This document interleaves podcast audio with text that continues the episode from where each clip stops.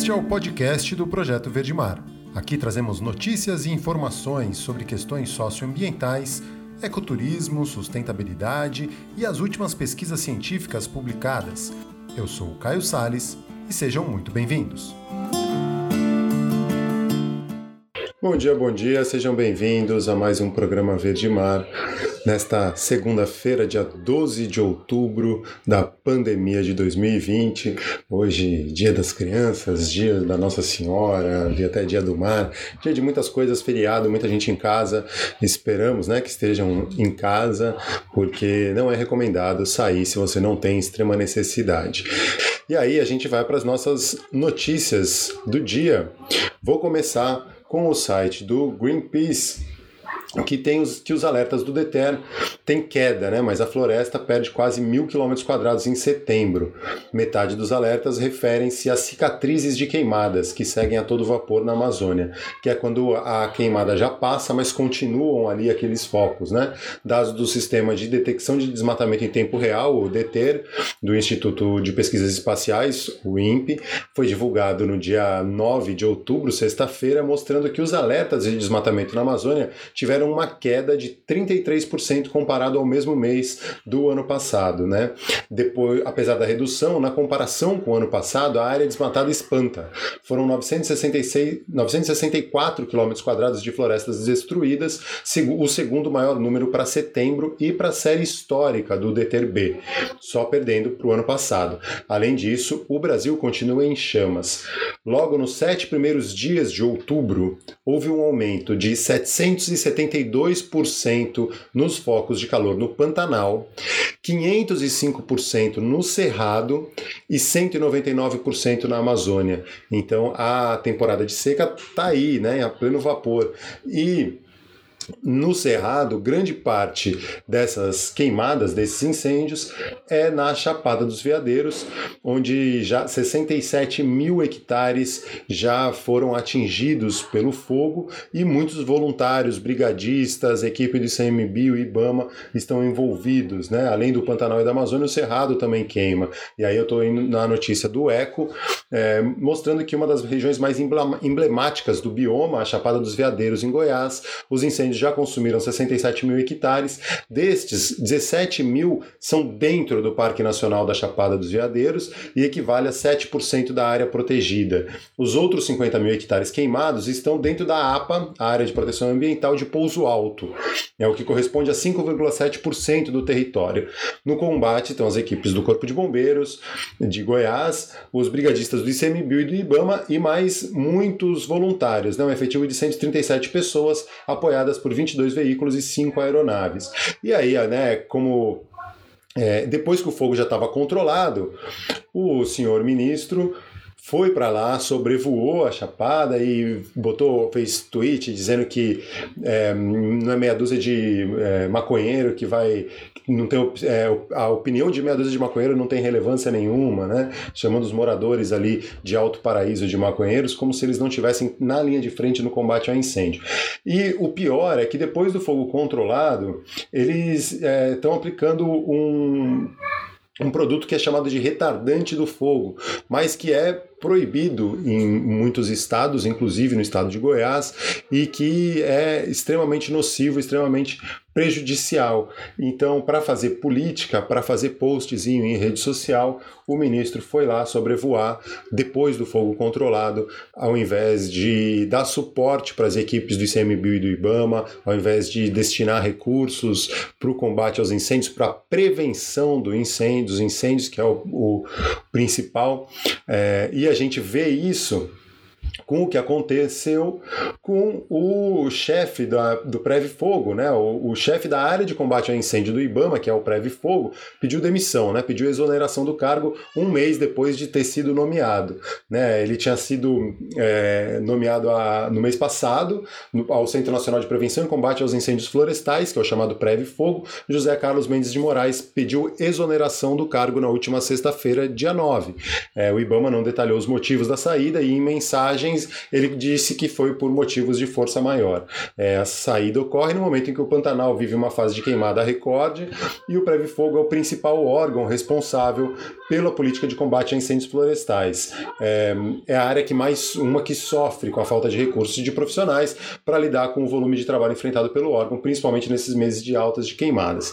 É, e aí eu vi ontem uma entrevista também, o Fantástico fez uma cobertura grande sobre essa exoneração, sobre o trabalho, a, a questão da Chapada dos Veadeiros com o uso desse retardante do fogo.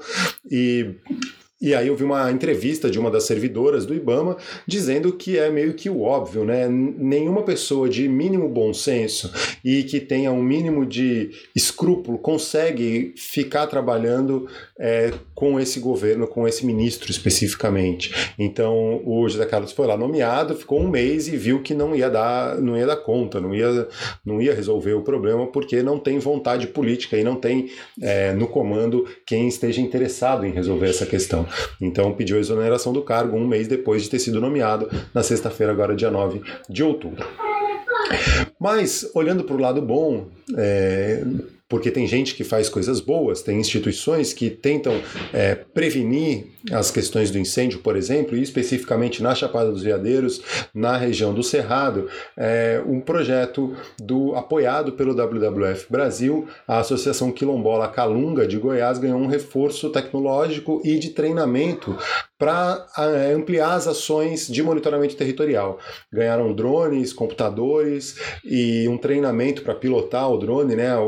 A comunidade quilombola Calunga, lá em Goiás, para fazer o monitoramento do território é, desde junho, quando foi descoberto um desmatamento criminoso de 527.514 hectares no sítio histórico e patrimônio cultural Calunga, em Goiás, integrantes das 39 comunidades locais se mobilizaram para ampliar a proteção do território. E aí, para reforçar as ações, a Associação Quilombola Calunga firmou uma parceria com o WWF Brasil. Então, além de receber computador, câmera e drone, que vai agilizar o, o, o trabalho de monitoramento, eles foram capacitados para pilotar o veículo e operar a câmera.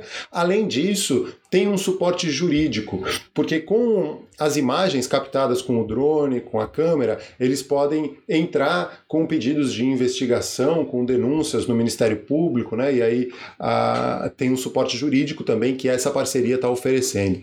Então, muito legal a gente mostrar as iniciativas de prevenção aos incêndios e é, dando ferramentas e empoderando as comunidades locais, no caso quilombolas Calunga, para que eles estejam ali na proteção dos próprios territórios, porque eles estão ali todo dia. É muito mais fácil para eles monitorarem aquela região, tendo tecnologia e equipamento é, e, e capacitação para isso, do que ter que ficar investindo o tempo todo em órgãos institucionais que que muitas vezes estão à mercê do governo, do ministro, do chefe de plantão. Então é muito legal essa iniciativa, por isso eu acho que é importante a gente trazer aqui e o apoio do WWF Brasil.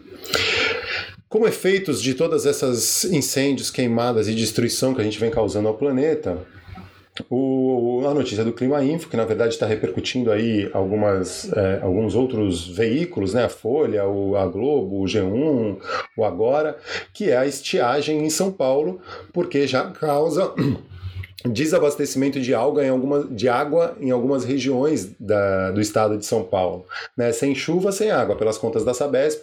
O último ano hidrológico, encerrado em setembro passado, foi o pior desde 2014 e 2015, que foi quando teve todo aquele racionamento de água, que as, os reservatórios né, secaram praticamente, e aí foi quando a pior crise hídrica do, estra, do estado. E agora estamos no segunda pior crise hídrica, ainda não começaram as temporadas de chuva, chuva, apesar de ter entrado uma frente fria agora e ter chovido né, na última semana, mas entre outubro de 2019 e o mês passado, é, setembro de 2020, o volume de chuvas foi de 1.164 milímetros, 21,1% abaixo da média histórica.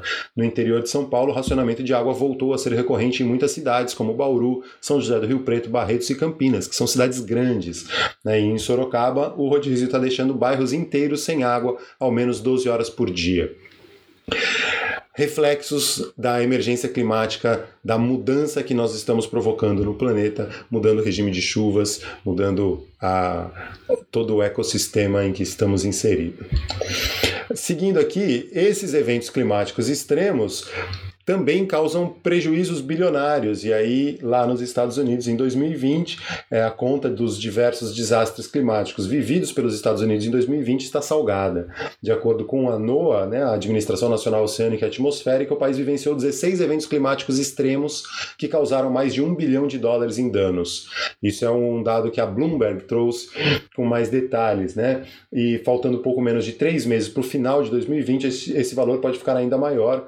E aí, um exemplo que eles deram na, na reportagem é o furacão Delta, que estava na costa mexicana e chegou na Louisiana não causou um estrago tão grande, mas é, esses furacões, ciclones que se formam, né, a gente no Atlântico na temporada dos furacões é um exemplo de evento, desastre climático que é causado e potencializado pelas mudanças do clima. E aí, vamos para o site do Projeto Verde Mar no projetoverdemar.com, com algumas notícias ali. Uma delas é um vazamento tóxico no mar russo, no leste da Rússia. É, esse vazamento foi descoberto a partir de surfistas que estavam num acampamento ali, num camping, pegando onda, né? E de repente, mais de 20 surfistas tiveram sintomas como infecção intestinal e alguns com a retina queimada. E aí começaram a aparecer animais mortos na praia. Veja só a situação que está por lá. Um suposto vazamento tóxico ao longo de uma praia na península de Kamchatka, no extremo leste da Rússia, pode ter matado até 95% da vida marinha da região, segundo alguns pesquisadores locais. No início de setembro, a água mudou de cor para um amarelo acinzentado, com uma espessa espuma leitosa na superfície. Poucos dias depois, polvos, focas e outras criaturas marinhas mortas começaram a aparecer. Inicialmente, a Secretaria de Recursos Naturais e Ecologia de Kamchatka insistiu que esse problema não existia, dizendo que a cor da água e o cheiro eram normais na área e que nada de anormal havia sido registrado. A declaração gerou reações nas redes sociais e uma investigação foi aberta. Ainda não está claro o que causou a contaminação, as sondagens iniciais mostraram que os níveis de fenol, uma substância frequentemente usada como antisséptico ou desinfetante, eram duas vezes e meia maiores do que o normal, e os níveis de petróleo 3,6 vezes maiores. A mídia local especulou sobre um possível vazamento de um petroleiro ou exercícios militares que deram errado, o que o Ministério da Defesa negou. Os cientistas acreditam que a área contaminada é muito maior do que as partes examinadas e que o restante da vida marinha que sobreviveu está sob ameaça por causa da falta de qualquer alimento para sua sobrevivência. Equipes do Greenpeace Rússia estão coletando amostras para análise e buscando identificar a origem de mais este crime ambiental.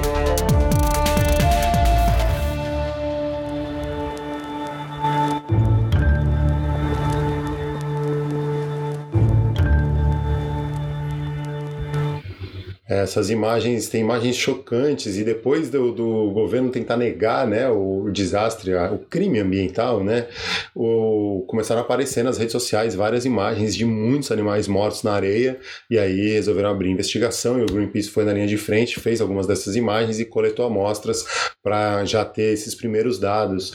E é, é, é triste imaginar que não só os animais que foram impactados diretamente né, por esse vazamento tóxico, aí ninguém sabe exatamente o que, que é que causou isso, é porque é, muitos desses animais que morreram, que estão aparecendo mortos ali na praia, são alimentos de outros animais e que vão ser severamente impactados, né? Então é bem triste a gente ver isso acontecendo no planeta todo, né? Em várias situações a gente é, fica bem triste, preocupado, desesperado às vezes, mas eu quero terminar hoje com notícias positivas e eu quero tentar buscar um pouco trazer mais propostas, ideias e trabalhos que estão sendo feitos é, pelo Brasil, pelo mundo, de recuperação, de conservação e não ficar só nessa reatividade que a gente tem estado diante de tantos absurdos. Então, uma dessas iniciativas é, vai começar amanhã, que é o segundo seminário de pesquisa do Mônaco Garras, é uma parceria do Instituto Mar Adentro com o Projeto Ilhas do Rio